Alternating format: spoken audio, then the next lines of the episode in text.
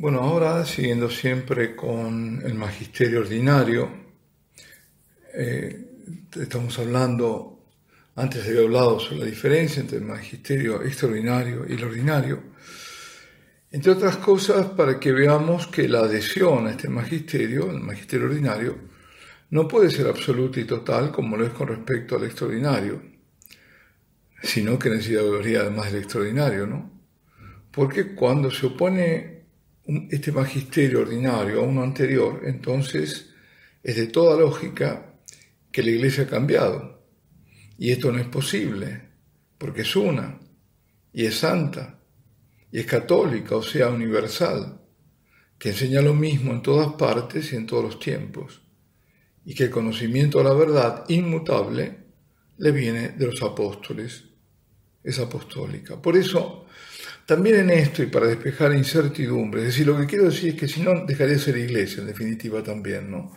Ahora, para dejar, eh, despejar incertidumbres que llevan a la mayoría de los fieles a estar confundidos, veamos ahora, decía, cuál es en estos últimos tiempos la Mariología, o sea, cómo viene presentada la Madre de Dios, la Santísima Virgen María. Y veamos el tema de la corredención, o más específicamente a la Santísima Virgen como corredentora. Lo primero que hay que decir que en este sentido no hay un pronunciamiento magisterial sublime, o sea, no existe ningún dogma. Justamente lo que se estaba pidiendo era eso, ¿no? Antes bien, este dogma, sí, la proclamación de este dogma, fue solicitada por muchísimos en todo el mundo. Fue el comienzo de la década de los 90. Eh, partió de Estados Unidos, pero hubo otros países que se fueron agregando, auspiciando una definición dogmática nueva, última, la quinta. Y el mentor de esto era el doctor Mark Miravalle, profesor de teología, de meteorología en la Universidad de Stoinville, en Estados Unidos, en Ohio que eh, está dirigida por los franciscanos. Por iniciativa suya se creó un movimiento internacional llamado Vox Populi Marie Mediatrici, que recogió atención.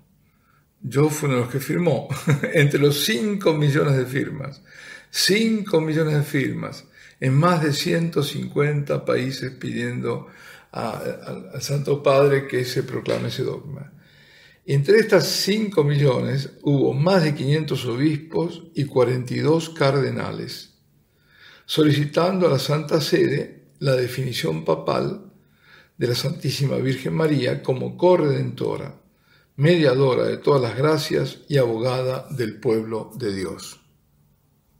Bueno, en esto seguro reconocerán el pedido que la Virgen había hecho a Aida Pederman en Ámsterdam era la definición papal entonces, eh, de María como corredentora, medianera o mediadora y abogada, que iba a producir, se decía, un gran derramamiento de gracia sobre la Iglesia.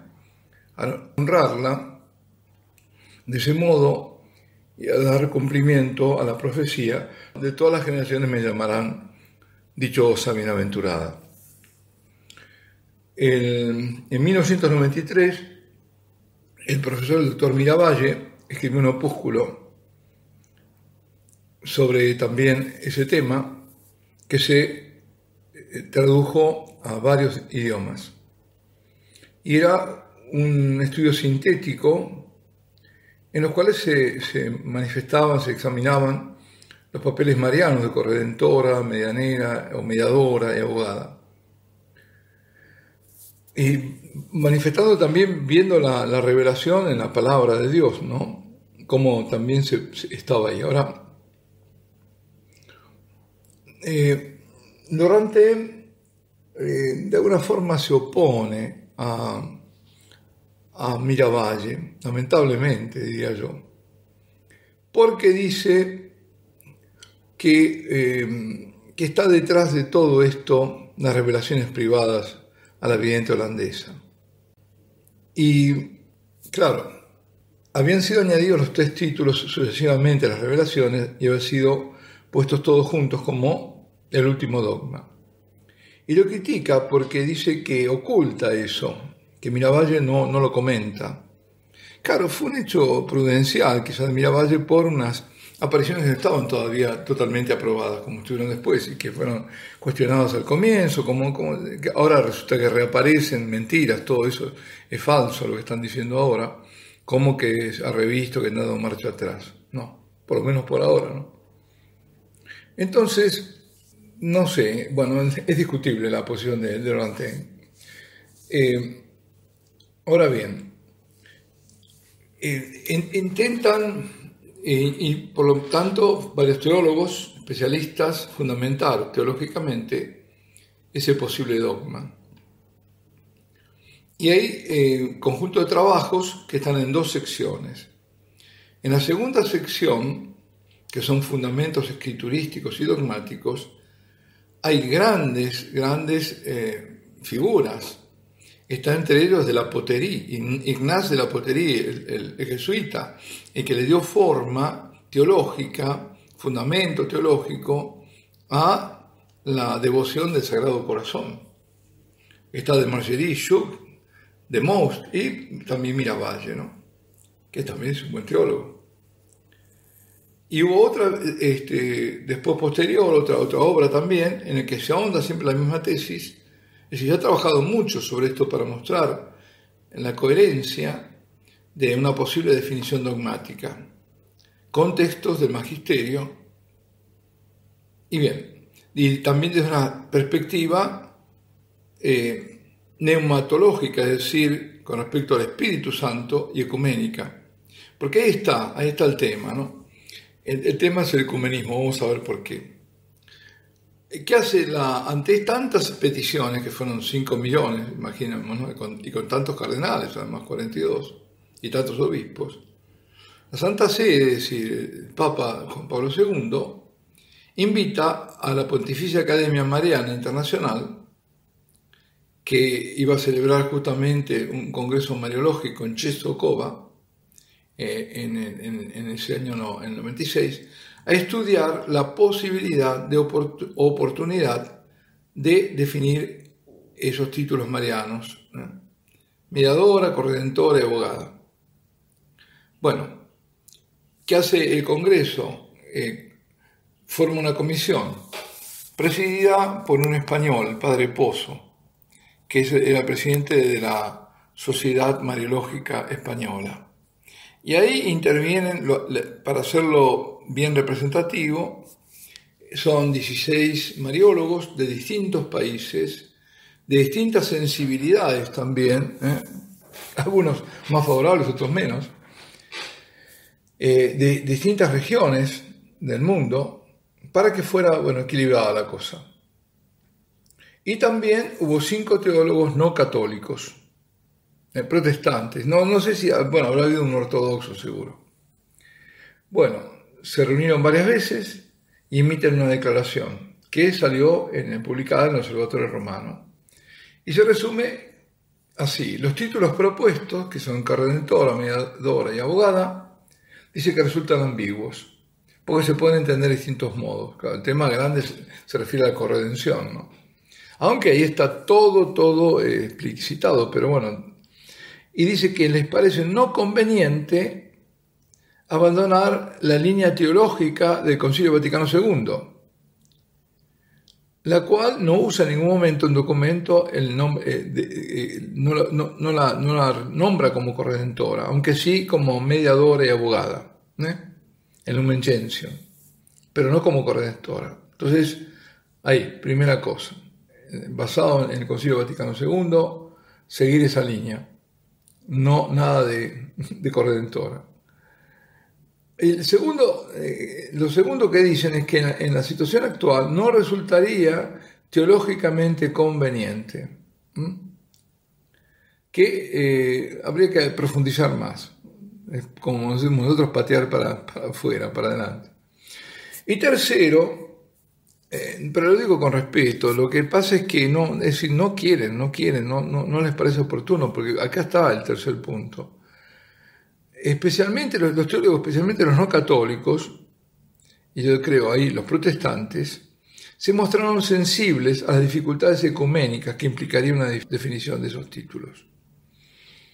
Yo no, no, se lo creo conveniente proclamar el dogma por las dificultades ecuménicas, que yo pienso que seguramente no estaban referidos a los ortodoxos, sino a los protestantes. Aquí está el, kit. Porque los protestantes, para los protestantes, ¿quién es la Santísima Virgen? Es la Madre del Señor, la Madre de Jesús, que es virgen antes del parto, pero más nada. Luego no, luego no. Que, porque tuvo hijos, según ellos, porque fue una mujer como las otras mujeres, le reconocen dignidad, pero no le reconocen las prerrogativas, que nosotros sí le reconocemos. Eh, de acuerdo incluso a la iglesia primitiva. Empecemos por el título de Madre de Dios, ¿no? que ellos no la aceptan para nada. Los ortodoxos, cuando se refieren en cambio a la Virgen, siempre la nombran como Madre de Dios, siempre, la Teotocos, siempre. Y esto digo es inaceptable los protestantes. En la anáfora, la anáfora es la plegaria eucarística de San Juan Crisóstomo, tanto los ortodoxos como los católicos de rito bizantino, a la Virgen se la nombra cuatro veces durante la plegaria eucarística con el título de la más que bendita, Madre de Dios, siempre Virgen María. Siempre Virgen, quiere decir antes, durante y después del parto. Y así lo, expresan en los iconos con las tres estrellas. van a ver que se la representa con una estrella en, cada hombro, si se ve una sola parte, se ve un solo un hombro, y en la cabeza. ¿eh? Bien, Ahora vamos a, esta Mariología o cómo se entiende la Virgen actualmente, en este pontificado, ¿no? El Papa Francisco, en la misa dedicada a la Virgen de Guadalupe, el 12 de diciembre del año pasado, del 2019, dijo que la Virgen María no es corredentora y no hay que perder el tiempo con nuevos dogmas. Eso fue lo que dijo. La idea en realidad de María Corredentora, o sea, la que participa con grado eximio de la única redención, claro, obrada por el Hijo. Por eso dicen ambiguo, ¿no? Es el temor de que se crea que es... No, no, pero sin embargo ella participó de una forma única. Y esto viene ya del Papa Pío XI. Si estamos hablando de hace dos siglos atrás, bueno, mejor dicho, no exactamente dos años, pero del siglo XIX. Y estoy viendo que el fundador del Opus Dei, San José María Escribá de Balaguer, ha estado también entre quienes querrían ver ese título o querían ver el título de Corredentora. Eh, y, reconocido magistralmente, además en forma inequívoca, por la Iglesia Universal. Eh, escribió al respecto, con razón los romanos pontífices han llamado a María Corredentora de tal modo, juntamente con su hijo paciente y muriente, padeció y casi murió, y de tal modo, por la salvación de los hombres, abdicó de los derechos maternos sobre su hijo, y le inmoló en cuanto ella dependía para aplacar la justicia de Dios, que puede con razón decirse que ella redimió al género humano juntamente con Cristo. Esto es lo que dijo San José María, escriba de Balaguer. Vamos a detenernos aquí Alabado sea Jesucristo y Ave María Purísima.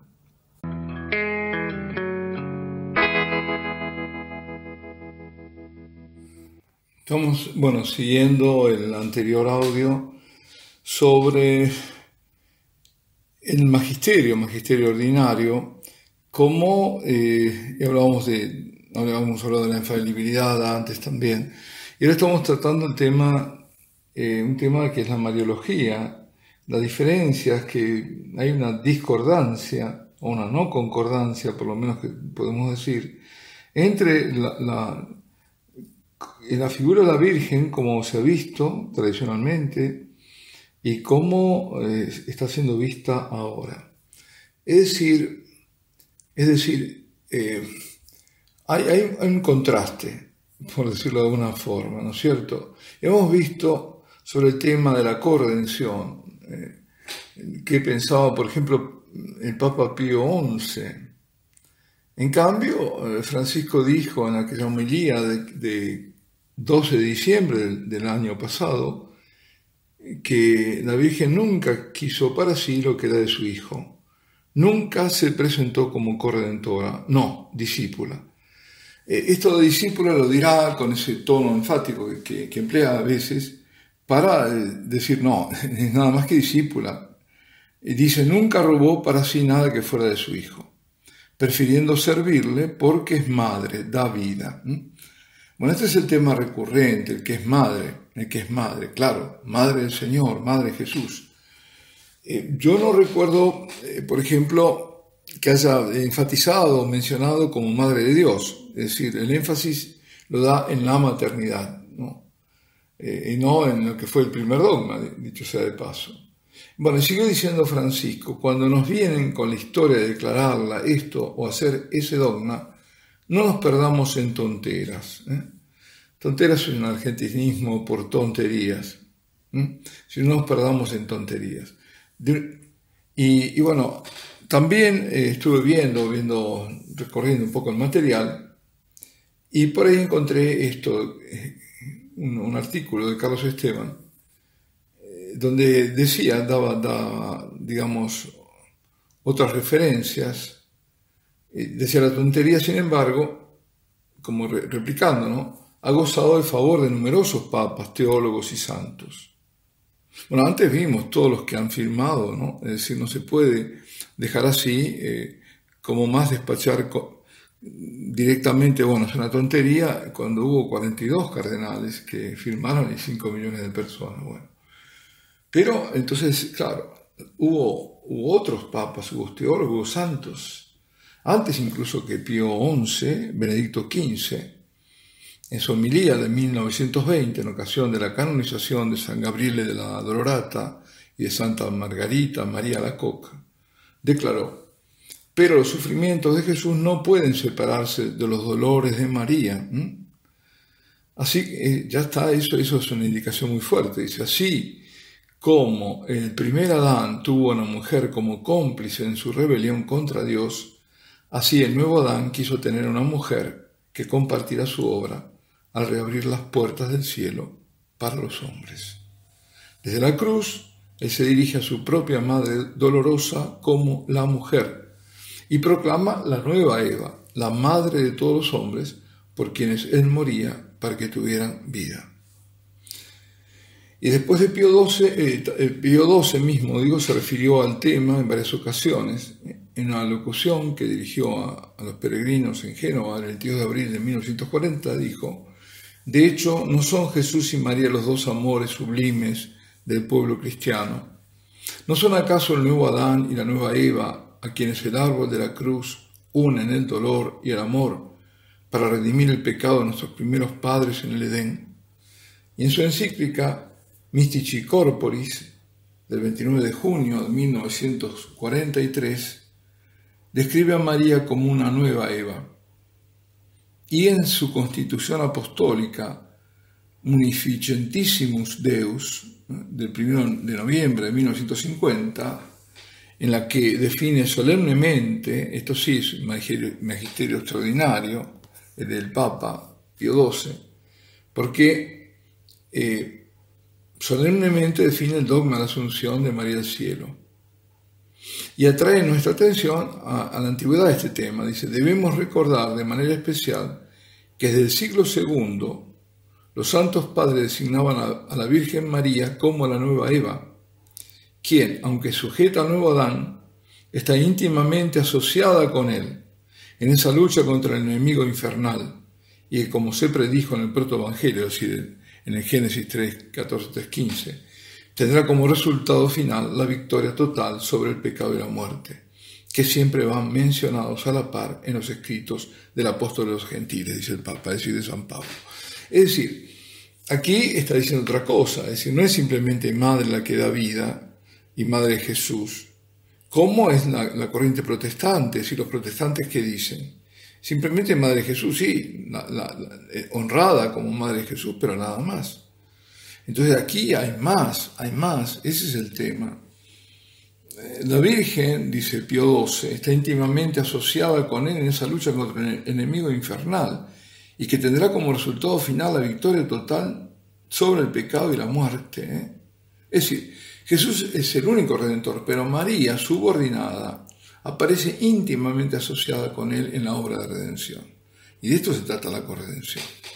Entonces, no es solamente, me, permito, digamos, decir, porque no es eh, este magisterio, yo no me puedo adherir solamente en parte, me, adhiero en aquello que dice sí, es la madre, pero no en aquello que dice que no, que no, no puede ser ningún modo corredentora, que, que, que, que no es nada más que eso, que la madre y que la discípula. Es mucho más. Porque si no estamos dejando de lado todas las prerrogativas que, tiene la Virgen y además, bueno, los dogmas, ¿no? Pero bueno, no creo que eso sea la cuestión ahora, pero sí las prerrogativas. La mujer de, fe, de fe firme, la inmaculada en todo, la que nunca pecó. Entre los papas conciliares, justamente, eh, Pablo VI sugiere otro tanto en su Profesio Fidei, esa, el famoso credo del pueblo de Dios, que es del 30 de junio de 1968 donde dice, eh, unida por un vínculo indisoluble al misterio de la encarnación y redención, la Santísima Virgen María, la Inmaculada, cumplida el curso de su vida terrena, fue llevada en cuerpo y alma a la gloria del cielo, en donde participa ya en la gloria de la resurrección de su Hijo, anticipando la resurrección de todos los justos. Y nosotros creemos que la Santísima Madre de Dios, Nueva Eva, Madre de la Iglesia, continúa en el cielo ejercitando su oficio materno con respecto a los miembros de Cristo, cooperando para que las almas redimidas nazcan y crezcan en la vida divina. Ahí hay un atisbo también de corredención, porque está cooperando y sigue su obra de corredención. Bueno, y ahora extraigo realmente del texto de la homilía publicada por la Oficina de Prensa de la Santa Sede, esta homilía en cuestión, de la que, en la cual Francisco se está eh, este, hablando justamente de, este tema y que rechaza la corredención. Dice así, voy a extraer, no, no voy a decir todo, ¿no? pero dice, la celebración de hoy, los textos bíblicos que hemos escuchado y la imagen de Nuestra Señora de Guadalupe, que nos recuerda el Nicam Mopowa, me sugieren tres adjetivos para ella, señora, mujer, madre y mestiza. Es decir, señora mujer es una, madre es la segunda y mestiza la otra. Dice, María es mujer, es mujer, es señora, como dice Nicam Mopowa. Mujer con el señorío de mujer. Se presenta como mujer y se presenta con un mensaje de otro. ahí no, ahí me, pierdo yo, porque me, da la impresión que el mensaje, es decir, ¿qué es lo que nos quiere decir eh, el Papa Francisco? Porque el mensaje que viene a dar es propio. Es decir, se presenta como la, madre del Dios viviente, pero da un mensaje propio. O, es decir, dice él, es mujer, señora y discípula. A San Ignacio le gustaba llamarla Nuestra Señora, y así es de sencillo, no pretende otra cosa, es mujer discípula. Es como si la Virgen pretendiera ser corredentora. Bueno, si lo pide es porque Dios la quiere eh, coronar con ese dogma, como fue con los demás dogmas. Ahora, Sigue diciendo, perdón porque estoy, estoy interviniendo, no voy a glosar. La piedad cristiana a lo largo de los tiempos siempre buscó alabarla con nuevos títulos. Eran títulos filiales, títulos del amor del pueblo de Dios, pero que no tocaban en nada ese ser mujer discípula. ¿Mm? San Bernardo nos decía que cuando hablamos de María nunca es suficiente la alabanza, los títulos de alabanza, pero no tocaban para nada ese humilde discipulado de ella, discípula insiste el, énfasis. Fiel a su maestro, que su hijo, el único redentor, jamás quiso para sí tomar algo de su hijo. Jamás se presentó como corredentora, no, discípula. Nunca robó para sí nada de su hijo, lo sirvió porque es madre. Da la vida en la plenitud de los tiempos, como escuchamos a ese hijo nacido mujer. María es madre nuestra, es madre de nuestros pueblos, es madre de todos nosotros, es madre de la iglesia pero es figura de la iglesia también, y es madre de nuestro corazón, de nuestra alma. Después dirá María mujer, María madre, sin otro título esencial. Los otros títulos. Pensemos en las letanías lauretanas, son títulos de hijos enamorados que le cantan a la madre, pero no tocan la esencialidad del ser de María, mujer y madre. ¿Qué quiere decir con esto? Que todos los demás títulos, no, que solo ella es mujer y madre, punto. Cuando dice esa esencialidad, no toca esa esencialidad, que decir, lo único que es es mujer y madre, lo demás son, son piropos que le dan los hijos. Y tercer adjetivo que yo diría, mirándola, se nos, hizo, se nos quiso mestiza, se mestizó. Se mestizó para ser madre de todos, se mestizó con la humanidad. ¿Por qué? Porque ella mestizó a Dios. Y ese es el gran misterio. María, madre, mestiza a Dios, verdadero Dios y verdadero hombre en su Hijo. Bueno, esto es difícil de entender, pero yo creo que él usa muchas veces ese lenguaje provocativo. ¿no? Ahora, eh, vamos a, verlo, por ejemplo, los títulos, ¿no? Todos los títulos de la... Son títulos, María Madre de Cristo, eh, Virgen de las Vírgenes, eh, Reina de los cielos, Reina del Santísimo Rosario, Reina de, de, los ángeles, es todo eso. Es decir, María es esencialmente eso. Es la mujer de, de, fe como ninguna otra y como ningún otro ser humano, ni siquiera ni Abraham ni nadie. Es la, mujer de la esperanza como ninguna otra. Es la mujer de, de, la caridad como ninguna otra. Entonces, y es ahí el tema, ¿no? Es ahí el tema que se nos presenta. Eh, que, hay como un conflicto entre lo que siempre se pensó y vivió la Iglesia, que no eran simplemente títulos filiales, me atrevo yo a decir, porque la queremos, sino porque lo es. Y, acá vienen las palabras más fuertes, dice, cuando nos vengan con historias de que había que declararla esto o hacer este otro dogma o esto, no nos perdamos en tonteras. María es mujer, es Nuestra Señora, María es madre de su Hijo y de la Santa Madre Iglesia, jerárquica, y María es mestiza, mujer de nuestros pueblos, que pero que mestizó a Dios. Bueno, habla de mestizar a Dios. Como digo, son frases provocativas, porque ¿cómo se puede decir que se mestiza a Dios? No sé, se encarna en ella, se mestiza. Quizás, quizás, esto tiene que ver lo que dijo en Colombia, que, que lo dijo cuando dijo que por la vena de Jesús corre sangre pagana. Era, estaba haciendo alusión a la genealogía de San Mateo. Porque en San Mateo, esto lo hemos recordado, este, aparece, digamos, la genealogía desde Abraham. Y pone, lo hace descendiente de Abraham y descendiente de David. Y pone entre los antepasados a Rahab, la prostituta, y a Ruth, la moabita. Es decir, sangre pagana porque venían por esos lados. Pero ¿qué pasa? Que esas... Em, que esa, esa, esa no determina, no termina en María esa genealogía, termina en José. Entonces, si uno dice que corre sangre pagana por las venas de Jesús, ¿eh?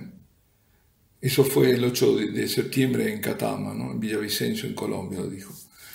Eh, si él dice todo eso, eh, fue el año pasado, creo, sí, 2019, eh, está implicando algo que es muy tremendo, porque entonces es, hija de, es hijo de José ella, el Señor, perdón. La sangre pagana eh, pasa por las venas de José, porque esa descendencia que está mostrando es una descendencia, digamos, legal, según la ley, pero no según la sangre, porque José no era el padre de Jesús.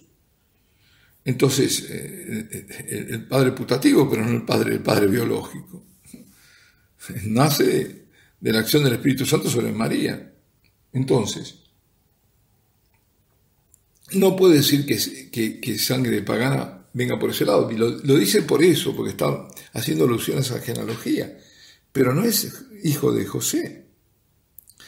Entonces, eh, es, es limitar un poco, un poco bastante las cosas, me parece a mí, ¿no?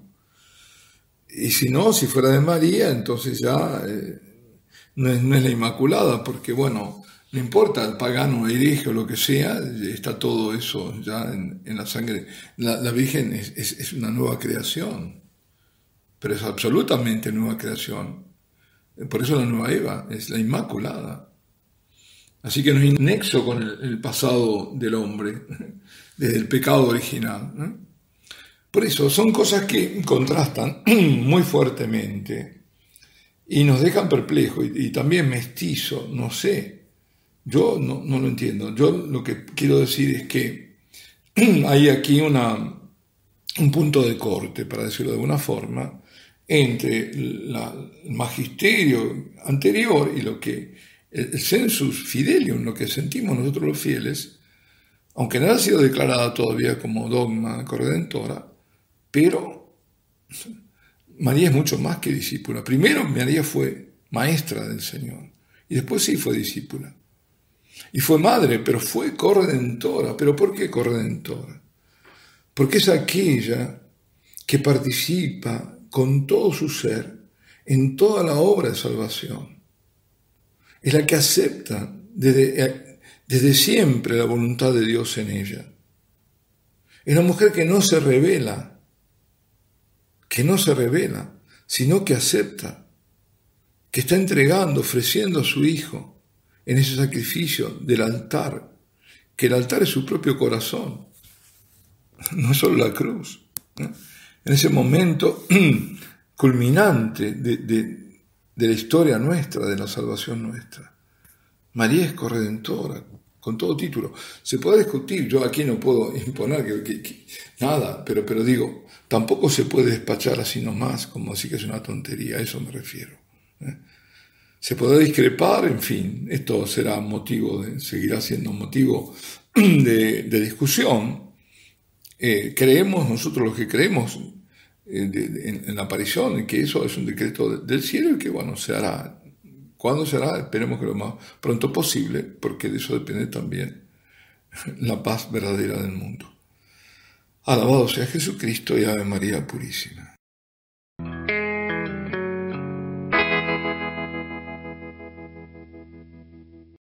Bueno, continuamos con ese tema de la Mariología. Creo que este va a ser de esta serie de tres, el tercer audio, el último quizás, donde vemos, insisto, esa ruptura entre las nuevas concepciones que nos presenta el Papa Francisco y lo que venía siendo. Y yo me... es un contraste incluso neto con el sentido de los, de los fieles. ¿Por qué se apela a ese sentido de los fieles, es en su fidelium, con estas concepciones acerca de la Santísima Virgen? Ahora, yo creo que es un hecho objetivo, digamos, un juicio objetivo, decir que estas concepciones nuevas se, se aproximan o son las que tienen los protestantes o muchos de los protestantes, sino todos. ¿Qué quiero decir? María como mujer, mm, nadie la va a discutir, María como discípula, María como la madre de Jesús. María Madre de Dios no, para los protestantes, eso no. Aunque es, el primer dogma mariano, ¿eh? pero eh, eso no, no lo aceptan. Porque dicen, ¿cómo puede ser Madre de Dios? Claro, es que María es madre de Jesús y Jesús es Dios y por eso es madre de Dios. Bueno, entonces ese tema no se toca. Y, pero debo decir también, en rigor de verdad, que no todos los protestantes conciben a María como una mujer cualquiera, como una mujer común, digamos. No en una forma despectiva, pero una mujer que tiene, sí, su honor, pero no tiene nada de especial. Eh, por lo contrario, los hay que son mucho más marianos que, que muchos llamados católicos. Un ejemplo para mí paradigmático es la hermana Basilea Schlink, que es la fundadora de la Hermandad Evangélica, es decir, una hermandad protestante de María.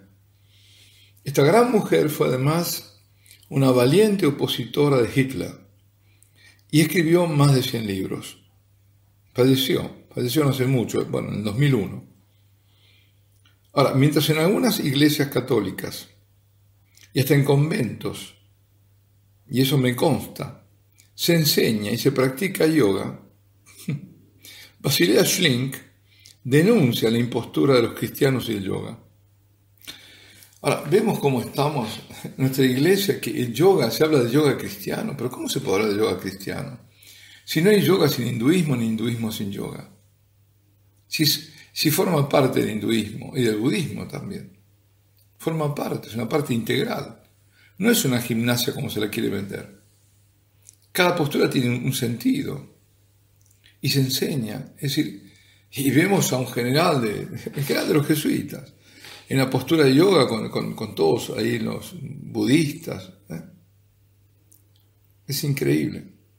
Bueno, bueno, vayamos a, entonces, estas concepciones eh, bergolianas, es decir, del Papa Bergoglio, sobre la Santísima Virgen.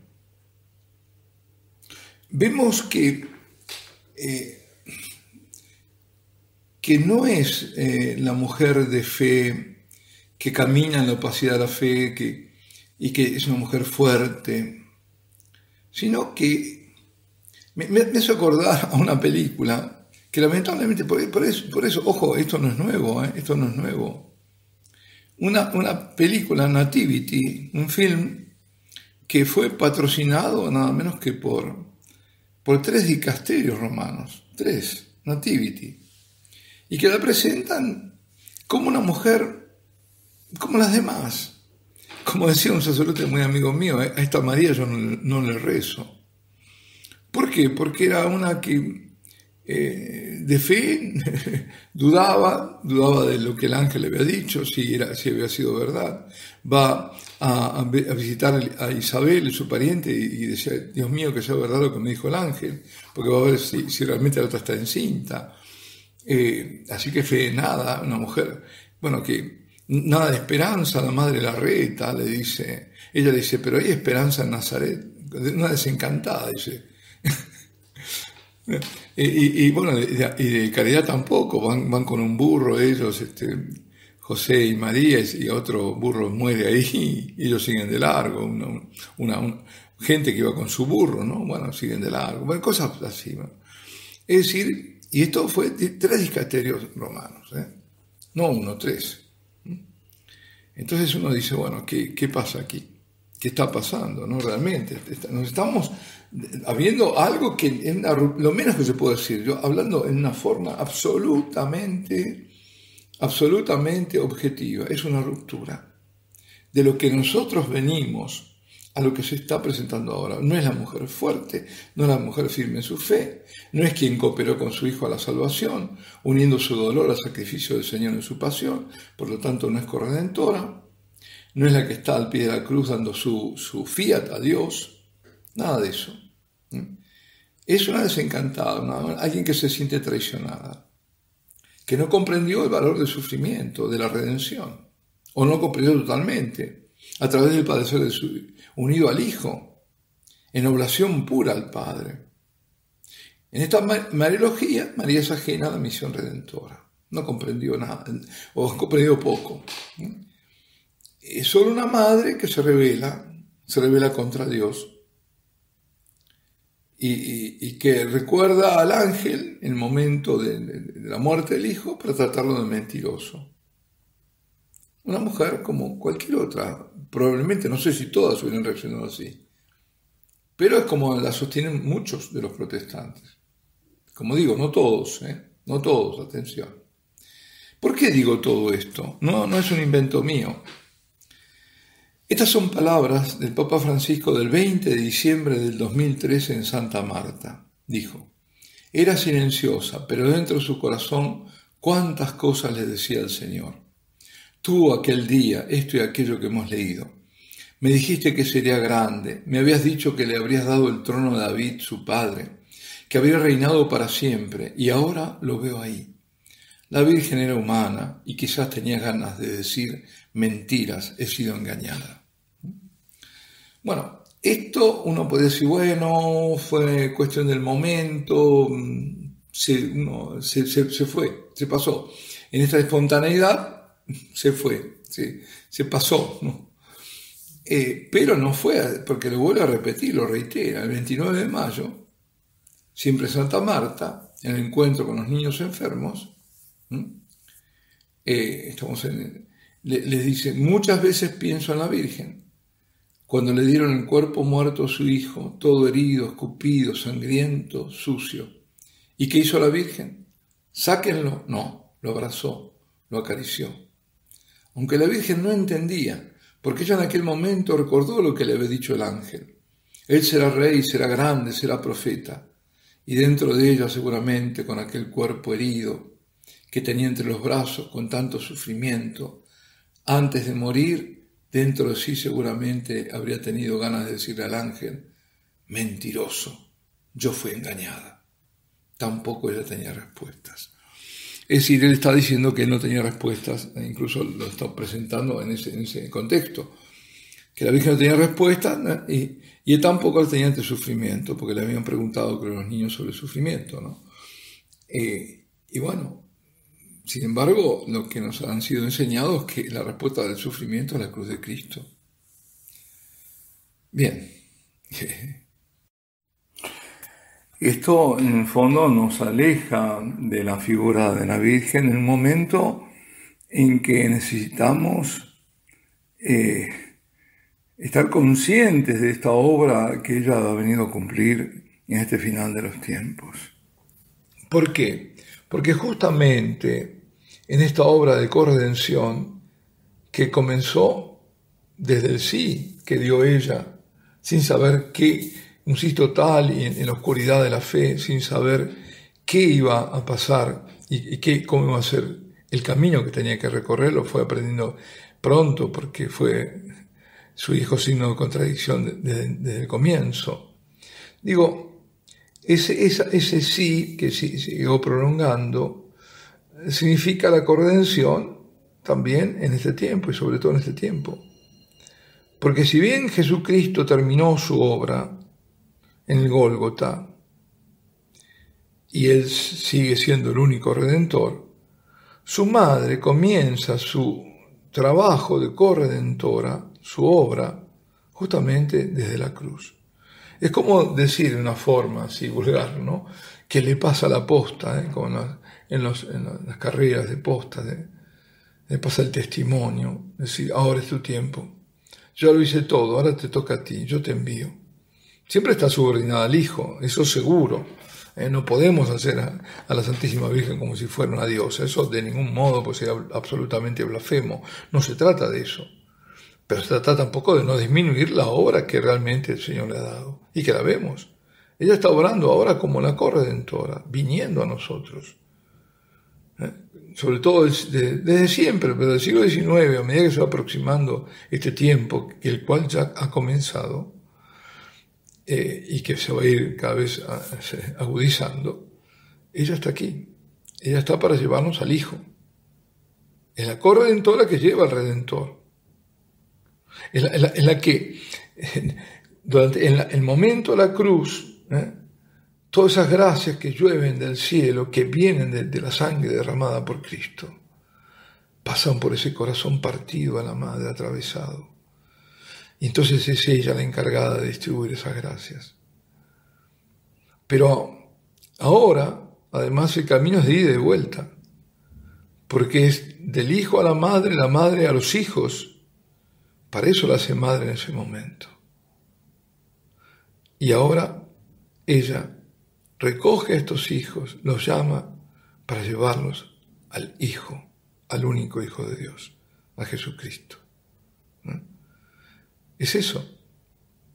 Es su corazón de madre nos atrae y nos llama con ternura. Ella no es juez, ella no, ella no vino a juzgar. Es la madre de misericordia. Y nos está llamando con esa ternura y esa caricia única de madre para llevarnos al corazón de Cristo, para que la humanidad se salve. Entonces cuidado con disminuir la figura de María cuando tiene que ser exaltada. Alabado sea Jesucristo y Ave María Purísima.